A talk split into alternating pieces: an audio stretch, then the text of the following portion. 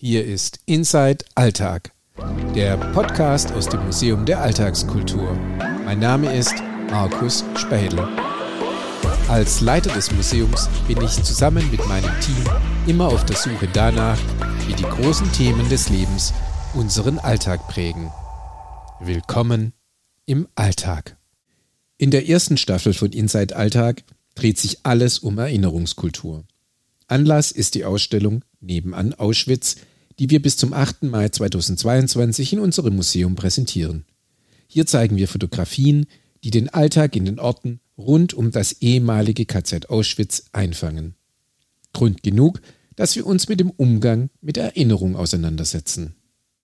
Willkommen bei der letzten und sechsten Folge unserer Podcast-Reihe Inside Alltag zum Thema Erinnerungskultur. In dieser Folge wird es um den Nordpol gehen und darum, wie man Shitstorms aushält und worin die Motivationen liegen können, sich mit Gedenken auseinanderzusetzen. Mein Gast heute ist Michael Blume. Michael Blume ist der Beauftragte gegen Antisemitismus bei der Landesregierung Baden-Württemberg. Willkommen, Herr Blume. Willkommen, Herr Speidel. Danke, dass ich bei Ihnen sein darf. Ja, wenn auch dieses Mal das ein ganz besonderes Gespräch ist, wir treffen uns tatsächlich nicht in Waldenbuch, sondern Sie sind über Telefon zugeschaltet und ich muss auch ehrlich zugeben, ich selber bin auch nicht in Waldenbuch. Ich sitze gerade im Stuttgarter Westen zu Hause im Homeoffice, man hört es mir an. Äh, ich habe Schnupfen und äh, die Corona-Tests sind bei mir zwar auch alle negativ, aber naja, Vorsicht ist besser als Nachsicht. Von daher. Ich habe es gerade hinter mir tatsächlich, also ähm, und kann allen nur empfehlen, wer noch nicht nicht geimpft ist, möge sich impfen lassen. Das ist nicht nur eine, eine Grippe. Ich habe meinen Sohn betreut, der es äh, bekommen hat und habe es dann selber bekommen und bin sehr froh, dass äh, die Impfung da war und dass es jetzt wieder so weit geht. Aber vielleicht hört man es mir auch noch an. Ähm, und das ist eben ja auch das Spannende. Ja, also einerseits ist ein Museum natürlich ein Ort, wo man sich real trifft trifft. Und andererseits leben wir jetzt aber alle auch in digitalen Welten. Äh, und ich glaube, das tun wir jetzt gerade sozusagen ein bisschen unfreiwillig, ähm, führen wir das gerade vor. genau. Und wenn wir bei der digitalen Welt sind, ähm, dann äh, steige ich da nämlich gleich drauf ein. Sie sind äh, neben dem, dass Sie auch äh, Podcaster sind, äh, sind Sie auch ein, ein, ein begnadeter Twitterati, nennen wir es mal so. Und Sie begrüßen jeden Morgen Ihre Twitter-Gemeinde mit den Worten Guten Morgen, Tesla Kaffee. Ähm, und da stellt sich für mich als äh, Kulturanthropologen natürlich die Frage, wie wichtig sind Ihnen denn Rituale? Ich halte Rituale für ganz arg wichtig, weil sie Zeit strukturieren, ähm, äh, weil sie uns die Möglichkeit geben, äh, uns äh, auf der einen Seite eine Verlässlichkeit, eine sichere Struktur ähm, zu geben und auf der anderen Seite trotzdem in die jeweilige Situation reinzugehen. Also beispielsweise denken Sie an, an eine Hochzeit, ja, wo dann quasi die Rituale ermöglichen es, dass alle Beteiligten ihre Rollen verändern. Ja, man wird zu Mann und Frau und äh, wird Schwiegersohn und äh, äh Schwiegertochter und so weiter. Äh, und diesen Weg geht man gemeinsam. Das können Rituale. Und äh, tatsächlich ist es so, dass ich mich entschieden habe, auf Twitter nicht auf maximale Reichweite zu setzen. Ich habe zwar ähm, so um die 25.000 Follower, das ist schon schon was, aber ähm, mir fällt halt auf, dass Twitter sehr laut, sehr grob ist ähm, und deswegen habe ich mir gesagt, da mache ich nicht mit, sondern ich reiche jeden Morgen ein kleines Tesla Kaffee ähm, mit einer ruhigen Nachricht, mit etwas zum Nachdenken, einfach äh, als eine Einladung, auch dieses Medium konstruktiv zu nutzen. Ich glaube, ähm, das ist so das Beste, was für mich drin war. Aus Facebook bin ich rausgegangen, der Hate und so weiter war zu stark. Und bei Twitter habe ich mir gedacht, dann leiste ich halt diesen kleinen Beitrag, äh, dass Menschen, die das wollen, Twitter nicht als Daueraufreger benutzen, sondern als äh, eine Gelegenheit, sich einfach anregen zu lassen zum Nachdenken. Ja, das ist spannend. Also tatsächlich auch ein, ja, manchmal wahrscheinlich schon Don Quixotisch äh, gegen Windmühlen in, in der Aufgeregtheit von Twitter. Ich bewege mich da selber ja auch drin und merke, ähm, dass es, wenn die Stürme raus sind, ich mich dann gerne zurückziehe und das dann gerne lasse. Deswegen ist dann, ähm, finde ich das gerade mit diesem Ritual äh, besonders spannend, weil es tatsächlich ja so eine Struktur gibt. Wenn wir über Erinnerungskultur sprechen, dann merken wir ja auch, dass da Rituale eine extrem große Bedeutung haben, beziehungsweise extrem viel genutzt werden, also im, im Sinne von Erinnerungstagen und ähnlichem. Welche Bedeutungen messen Sie denn im, im Bereich der Erinnerungskultur den, den Ritualen bei? Also ich glaube, dass Erinnerung ähm, ganz zentral ist, um überhaupt Identität zu konstruieren. Also wer ich heute bin, weiß ich ja nur, in, wenn ich mir bewusst mache, wer ich gestern und vorgestern und so weiter war, zu wem ich in Beziehungen stehe. Ähm, also die Erinnerung, die macht ja erst, die füllt ja erst einen Namen mit Inhalt aus. Ja, also bei Ihnen dann der Markus Speidel zum Beispiel, dann wissen die Leute, ah okay, und das hat er gemacht und jenes hat er gemacht. Und das bedeutet natürlich, dass sich jetzt durch die Digitalisierung die äh, komplette Erinnerungskultur umwälzt. Auf der einen Seite können wir beispielsweise über Wikipedia blitzschnell Informationen über Personen abrufen, ähm, aber auf der anderen Seite geraten Orte aus dem Blick, wie zum Beispiel Friedhöfe oder zum Teil auch Museen oder so, für die man sich Zeit genommen hat, wo man hingegangen ist, um sich zu erinnern. Also das ist ja eine ganz rituelle Tätigkeit. Ähm, ich trete aus dem Alltag raus und nehme mir die Zeit, um mich zu erinnern. Ähm, das können schreckliche Dinge sein, an die man sich erinnert. Das können schöne Dinge sein. Äh, das kann mich dazu führen, dass ich mich neu mit Themen im Jetzt auseinandersetze, sogar meine Zukunft neu ausrichte. Aber Erinnerungen brauchen eben immer Zeit. Und deswegen würde ich behaupten, dass es ohne Rituale tatsächlich keine Erinnerungskultur geben kann.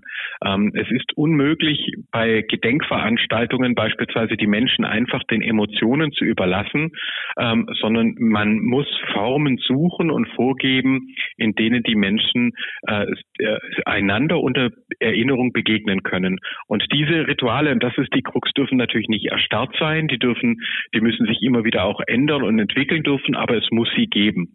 Also eine, wie bei jeder Kultur gilt für Erinnerungskultur, sie muss lebendig bleiben. Aber sie muss eben auch Kultur sein, das heißt Struktur haben. Und diese Herausforderung ist, glaube ich, etwas, die äh, wir alle ein Leben lang haben werden.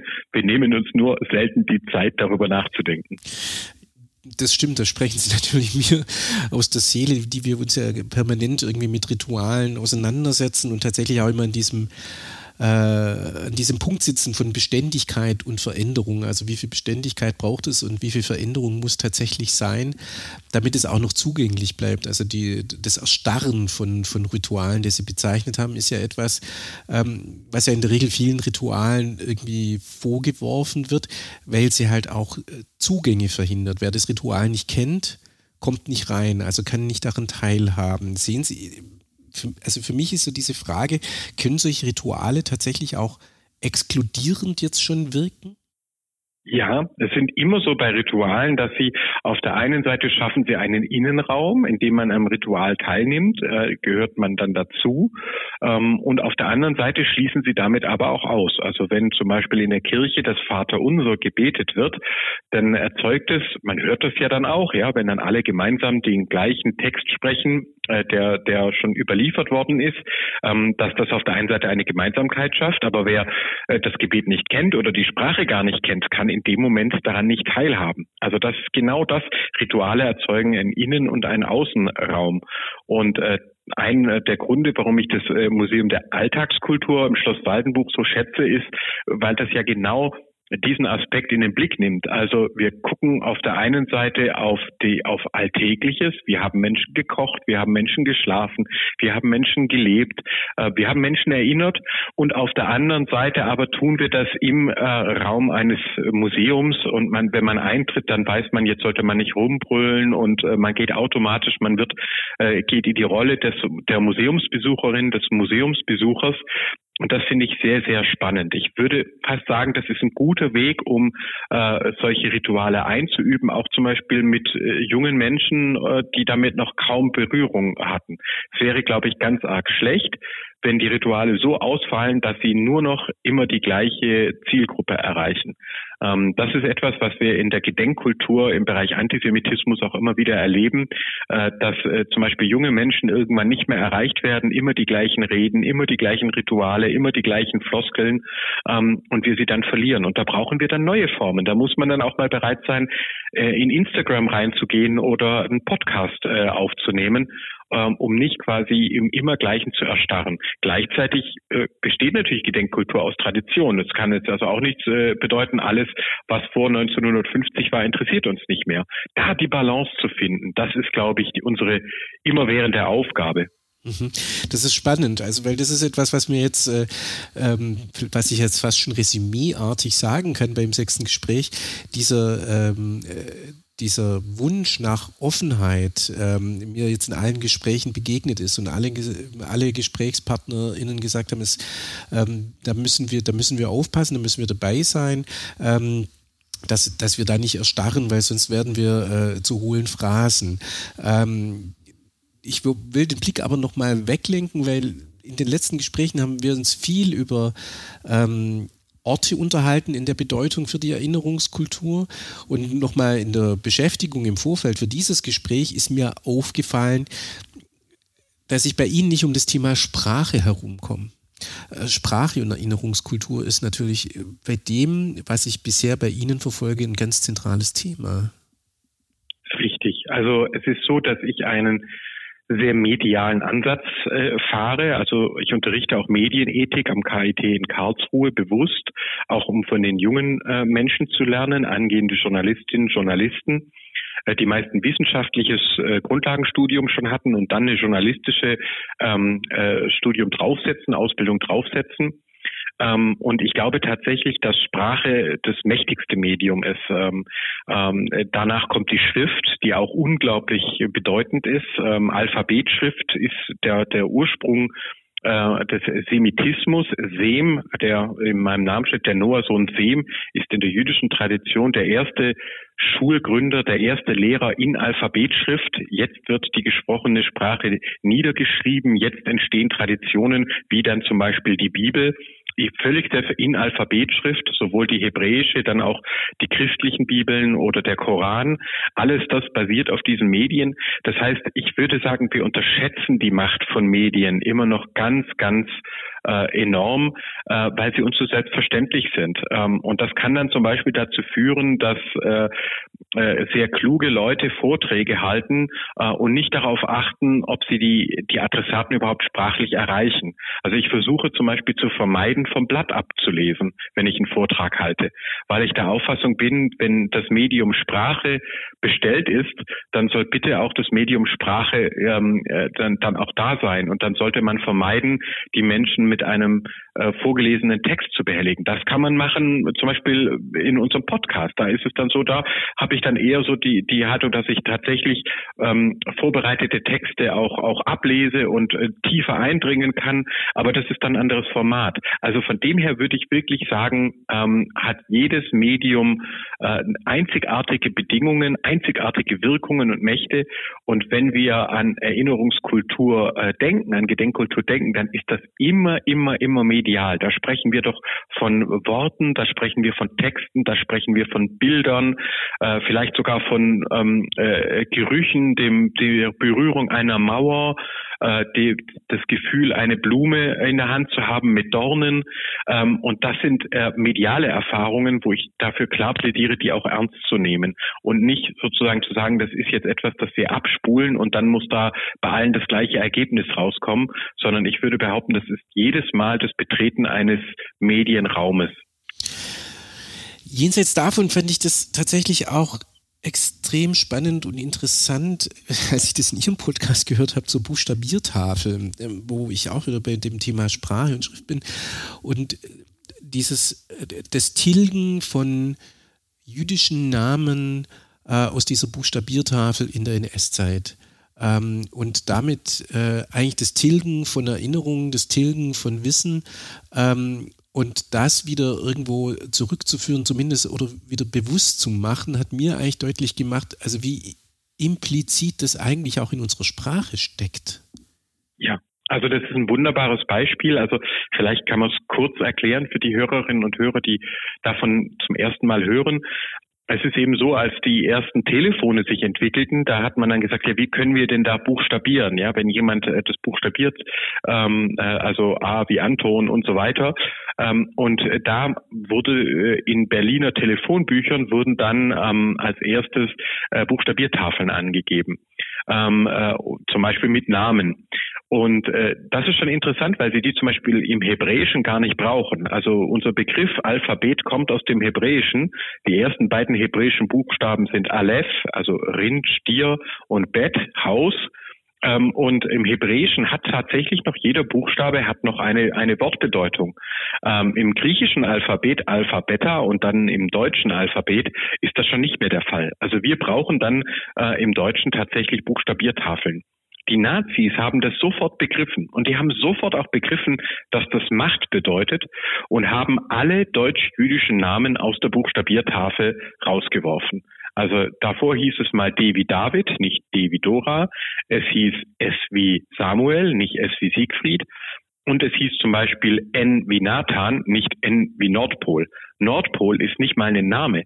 Den haben die Nazis da reingesetzt, weil in ihrer Ideologie seien ja die Arier vom Nordpol gekommen. Und da haben sie den Nathan, ja, den biblischen Nathan, Nathan aus Nathan der Weise von Lessing. Also es, man kann sich kaum einen ähm, deutsch-jüdischeren Namen vorstellen mit so einer tiefen Bedeutung. Den haben sie dann rausgeschmissen und haben dafür den Nordpol reingesetzt.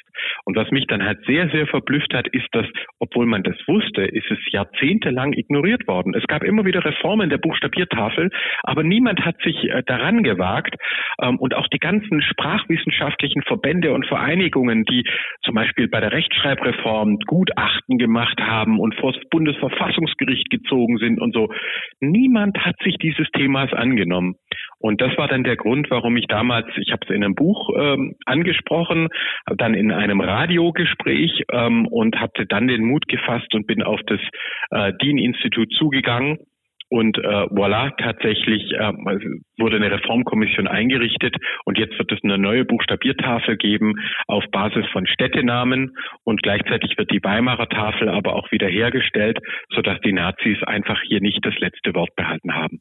Das ist für mich immer noch eine der unglaublichen Geschichten, ähm, wie, äh, das ist ja wieder für unser Museum, wie in so etwas so Alltäglichem ähm, so viel Geschichte und so viel Erinnerung drin stecken kann und dass man eigentlich, das ist wieder das Sandkorn, aus dem man eigentlich die Welt heraus erklären kann.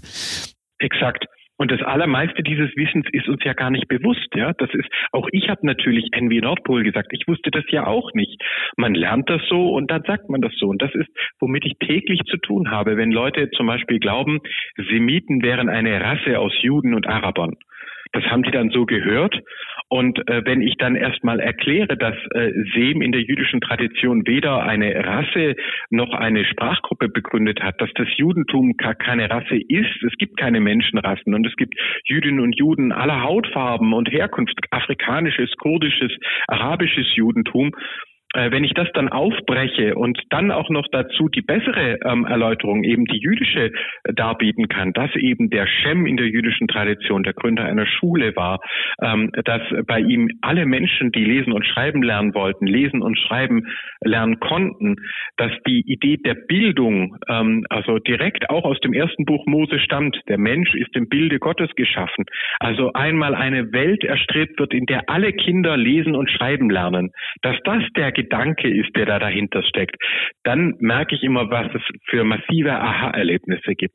Also wenn wir das, die verborgenen Erinnerungen aufnehmen, ähm, aufklären und dann aber auch durch eine bessere ähm, äh, Erzählung, durch eine wissenschaftlich aufgeklärte oder auch religiös durchdachte, ähm, mythologisch äh, beleuchtete Erklärung dann eben auch ersetzen können. Und da sehe ich vor allem meine, ähm, meine Aufgabe. Also die Vorstellung, die wir alle geerbt haben und wo ich niemandem einen Vorwurf mache, was mich ganz genauso betrifft wie alle anderen auch, dass wir da rangehen, die aus dem Verborgenen holen ähm, und uns dann für die besseren Erinnerungen entscheiden. Das ist sozusagen im Kern meine, meine Aufgabe.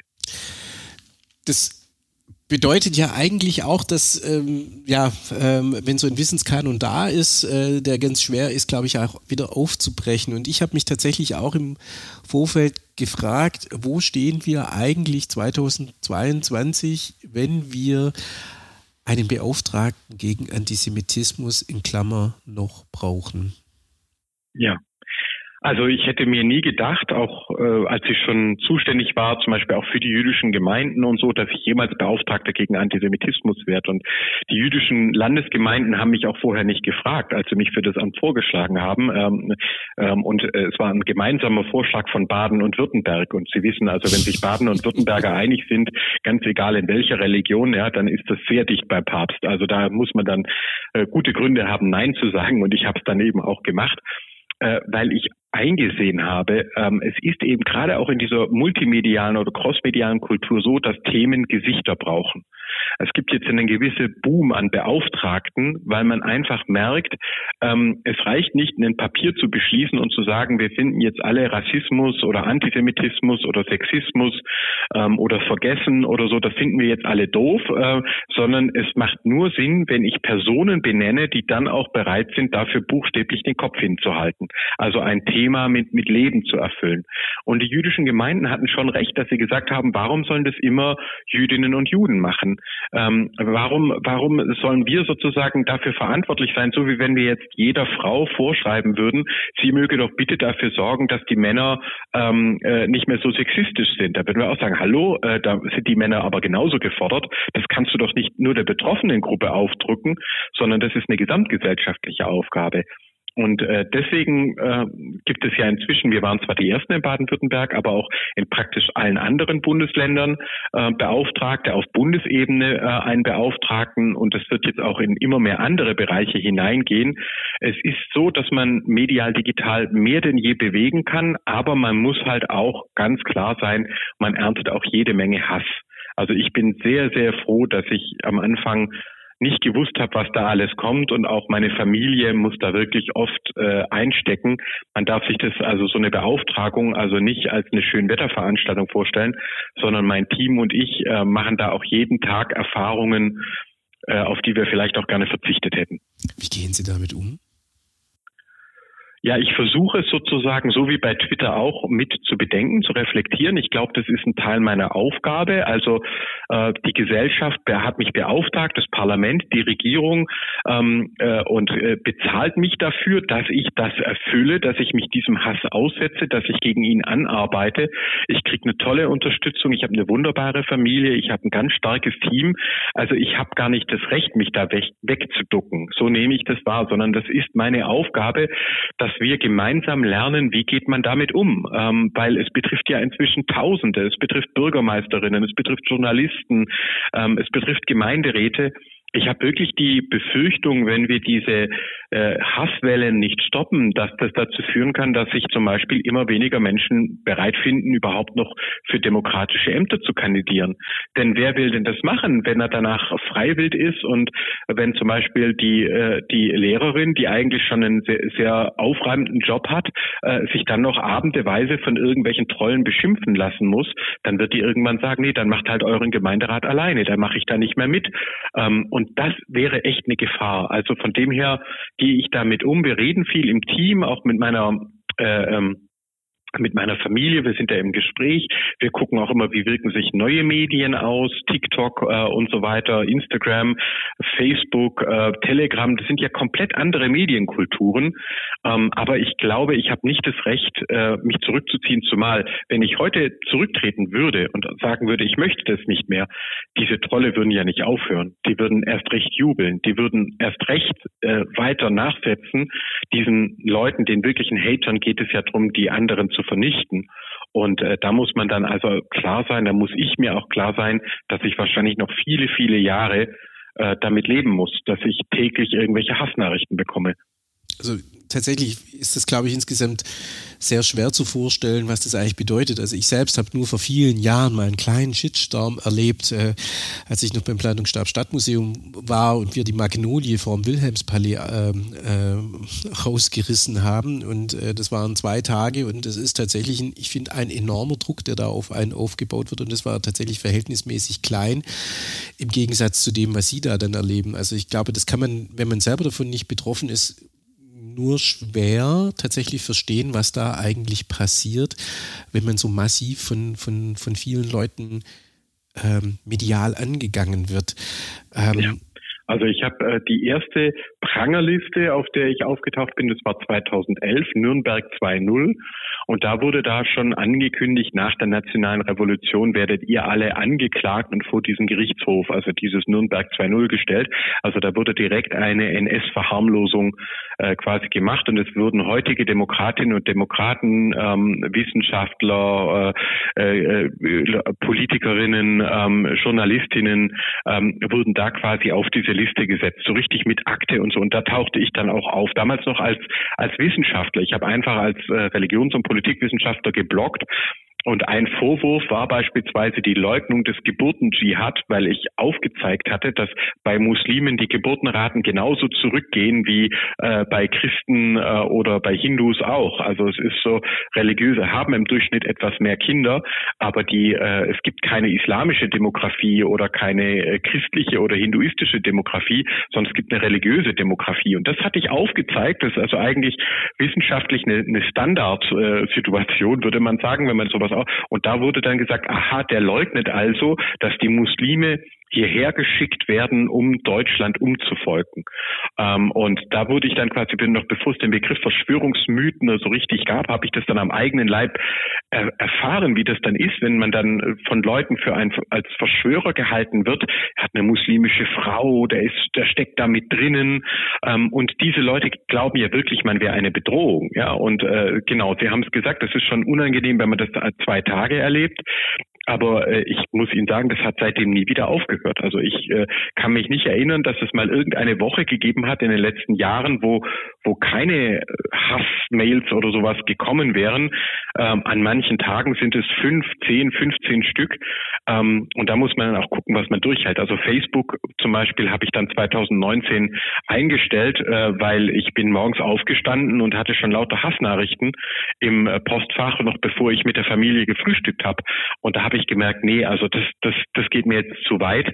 Ähm, aber als ich rausgegangen bin, haben einige dieser Trolle laut gejubelt und das hat ihn nur noch mehr ähm, angespornt, zu hoffen, dass sie mich auch aus den anderen sozialen Medien rausbekommen, sogenannten sozialen Medien. Und da merken Sie schon, da muss man sich dann hinstellen und äh, damit umgehen. Und manchmal wünsche ich mir auch das ein bisschen ruhigere Gelehrtenleben zurück, wo, wo die, vielleicht die, die Fachleute die Texte gelesen haben, aber ich nicht damit rechnen musste, dass das praktisch sofort alles, was ich veröffentliche, ähm, in eine große Öffentlichkeit geht äh, und auch von Leuten wahrgenommen wird, die da nur mit Hass draufschauen.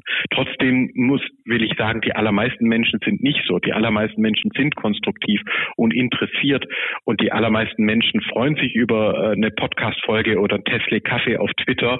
Es ist nur eine Minderheit, die mit Hass reagiert, aber diese Minderheit ist halt oft sehr, sehr laut das ist, glaube ich, wirklich das, das große Problem, ähm, dass da wenige wirklich halt schaffen, ähm, eine große Resonanz irgendwie zu erreichen.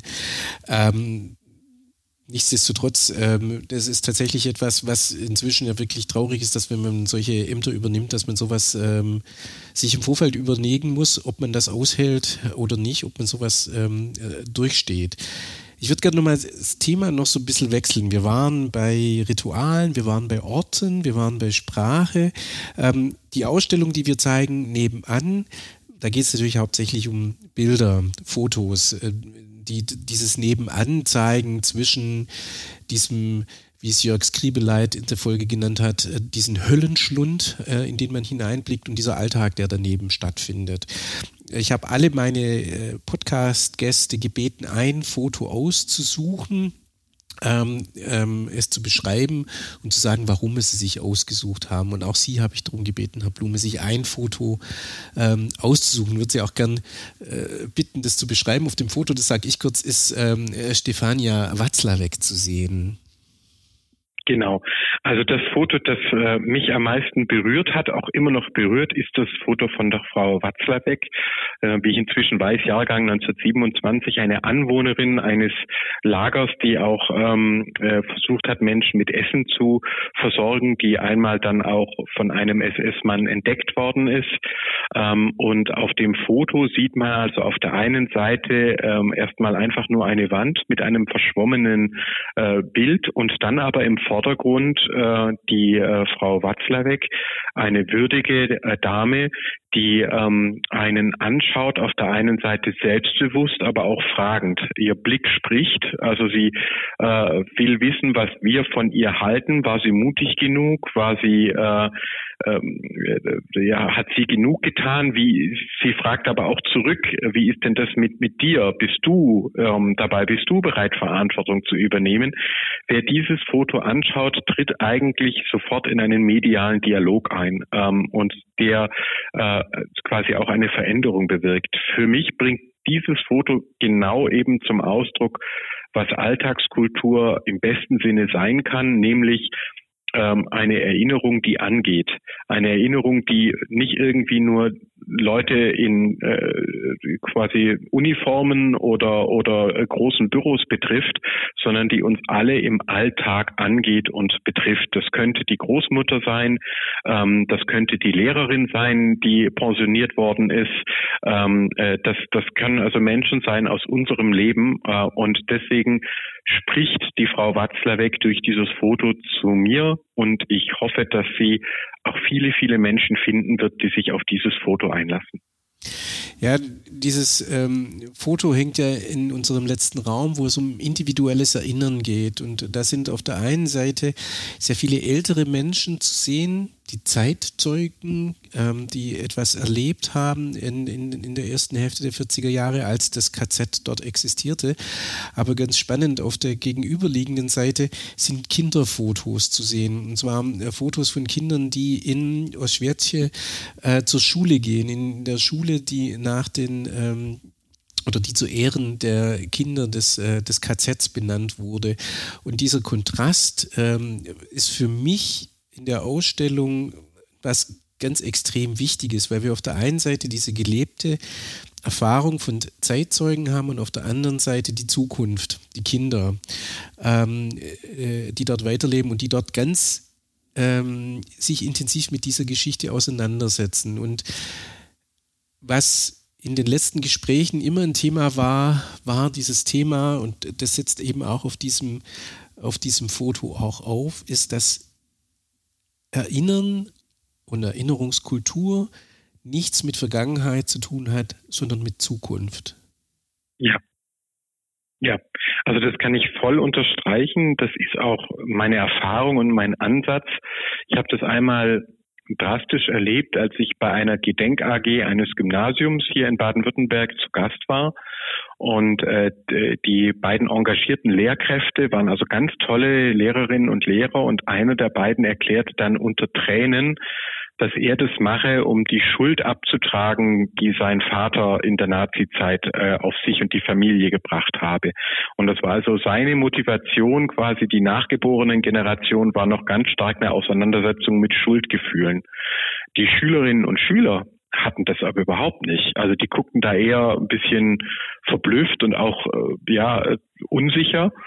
Und eine muslimische Schülerin ähm, meldete sich dann und meinte, na ja, also sie mache das eigentlich nicht aus Schuldgefühlen. Ihre Vorfahren hätten ja noch gar nicht in Deutschland gelebt, sondern sie mache das, weil sie in einer Zukunft leben will, in der äh, alle sicher sind, in der niemand Angst haben muss vor den anderen. Das sei ihr ihr Motiv. Ob denn das jetzt falsch sei, ja, also so die Frage, ob, ob sie richtig ist in der Gedenk AG. Und ich sagte ihr, das sei genau richtig, weil jede Generation braucht ihre Zugänge. Und ähm, äh, ich glaube auch, dass Schuld etwas Individuelles ist ähm, und äh, dass äh, meine Arbeit, zum Beispiel, wenn ich in einer Schule bin, immer auch darin bestehen muss, den Kindern zu sagen, es geht hier nicht um Schuld. Niemand von euch ist schuldig. Und Schuld ist auch nichts, was ich irgendwie über Blut vererben würde oder so etwas, sondern es geht um Verantwortung. Es geht um die ganz große Chance, ähm, dass ihr entscheiden könnt, wie eure Zukunft ausschaut. Ob ihr in einer Gesellschaft leben wollt, in der Menschen auf ihre Religion, Herkunft, Hautfarbe festgelegt sind, in der Leute fertig gemacht werden, äh, weil sie jüdisch sind, Roma, Sinti, äh, weil sie Zuwanderungsgeschichte haben, weil sie Frauen sind oder aber in einer Gesellschaft leben wollt, in der ihr eure eigene Zukunft gemeinsam gestalten könnt und der, in der es auch okay ist, äh, zum Beispiel eine Religionszugehörigkeit zu wechseln oder oder, oder äh, die die die Liebe des Lebens zu wählen, auch wenn die einer anderen Religion oder Weltanschauung angehört. Und das ist quasi, also erinnern sollten wir für die Zukunft. Das wird äh, drücken einerseits den den den Opfern Respekt aus, äh, den Betroffenen Respekt aus, aber wir ziehen Kraft daraus, damit äh, die Zukunft einfach eine bessere wird. Ähm, und das gibt mir auch so viel Mut. Leute fragen mich immer wieder, warum ich denn nicht aufhöre, wenn ich doch sehe, dass der Antisemitismus äh, gerade durch die Digitalisierung wieder so stark ist. Aber da muss ich sagen, wenn ich Veranstaltungen habe, sind die Seele voll. Die Menschen kommen. Die allermeisten Menschen wollen diesen Hass nicht. Die allermeisten Menschen wollen sich erinnern für die Zukunft. Und ähm, deswegen glaube ich, dass meine Arbeit, aber mehr noch Ihre Arbeit äh, in, im Museum weiterhin ihren Sinn behält. Wir erinnern uns nämlich für die Zukunft. Herr Blume, das sind wunderbare Schlussworte. Vielen Dank. Eine Frage habe ich aber tatsächlich doch noch. Äh, wann hören wir denn von Ihnen wieder mal was im Podcast? Ja, es ist tatsächlich so, dass ich jetzt dadurch, dass ich auch mit Covid zu kämpfen hatte, also erst bei meinem äh, Kind und dann bei mir, dass wir jetzt faktisch einen Monat fast Pause hatten, aber die nächste Folge ist schon in der Mache. Und ich kann schon sagen, es wird auch ein Erinnerungsthema sein. Einige werden sich äh, vielleicht noch erinnern, dass äh, im letzten Bundestagswahlkampf 2021 gegen äh, eine Kanzlerkandidatin äh, plötzlich eine Moses-Karikatur verwendet wurde. Also in, in großen Zeitungsanzeigen wurde sie negativ äh, mit Moses in Verbindung gebracht, äh, dass sie eine Staatsreligion gründen wolle, unsinnige Gebote vertrete. Und im Wahlkampf musste ich mich natürlich zurückhalten, weil äh, da habe ich überparteilich zu sein. Ich habe nur gesagt, das geht so nicht. Und in dieser Podcast-Folge möchte ich einmal auf, äh, darauf aufmerksam machen, warum das nicht geht und warum auch sowas nur mit Moses funktioniert. Warum man das nicht hätte machen können mit Buddha oder Jesus oder Zoroaster, äh, sondern eben tatsächlich nur, wenn man das mit äh, Moses macht und was da also an Antisemitismus drin steckt. Das wird also sicherlich eine Folge, die auch ein bisschen für Wirbel sorgen wird. Aber ich ich ähm, äh, finde es eben wichtig, dass wir uns äh, erinnern und dass wir bei der nächsten Bundestagswahl so etwas dann hoffentlich nicht mehr erleben. Also wer den, wen dieses Thema interessiert, äh, diese Folge ist wahrscheinlich nach der Veröffentlichung Ihres Podcasts äh, äh, rausgekommen. Also kann rüberspringen zum Podcast Verschwörungsmythen von Michael Blume und sich diese Folge anhören. Herr Blume, ich danke Ihnen recht herzlich für dieses Gespräch. Ich danke Ihnen auch ganz herzlich noch dafür, dass Sie die Schirmherrschaft für die Ausstellung übernommen haben. Ich danke Ihnen und allen Mitwirkenden für die tolle Arbeit. Ich hoffe auch, dass es bald wieder möglich sein wird, mehr in Präsenz zu machen. Ähm, es ist wirklich gut, dass es äh, das Museum der Alltagskultur im Schloss Waldenbuch gibt. Ähm, es ist ein Kleinod.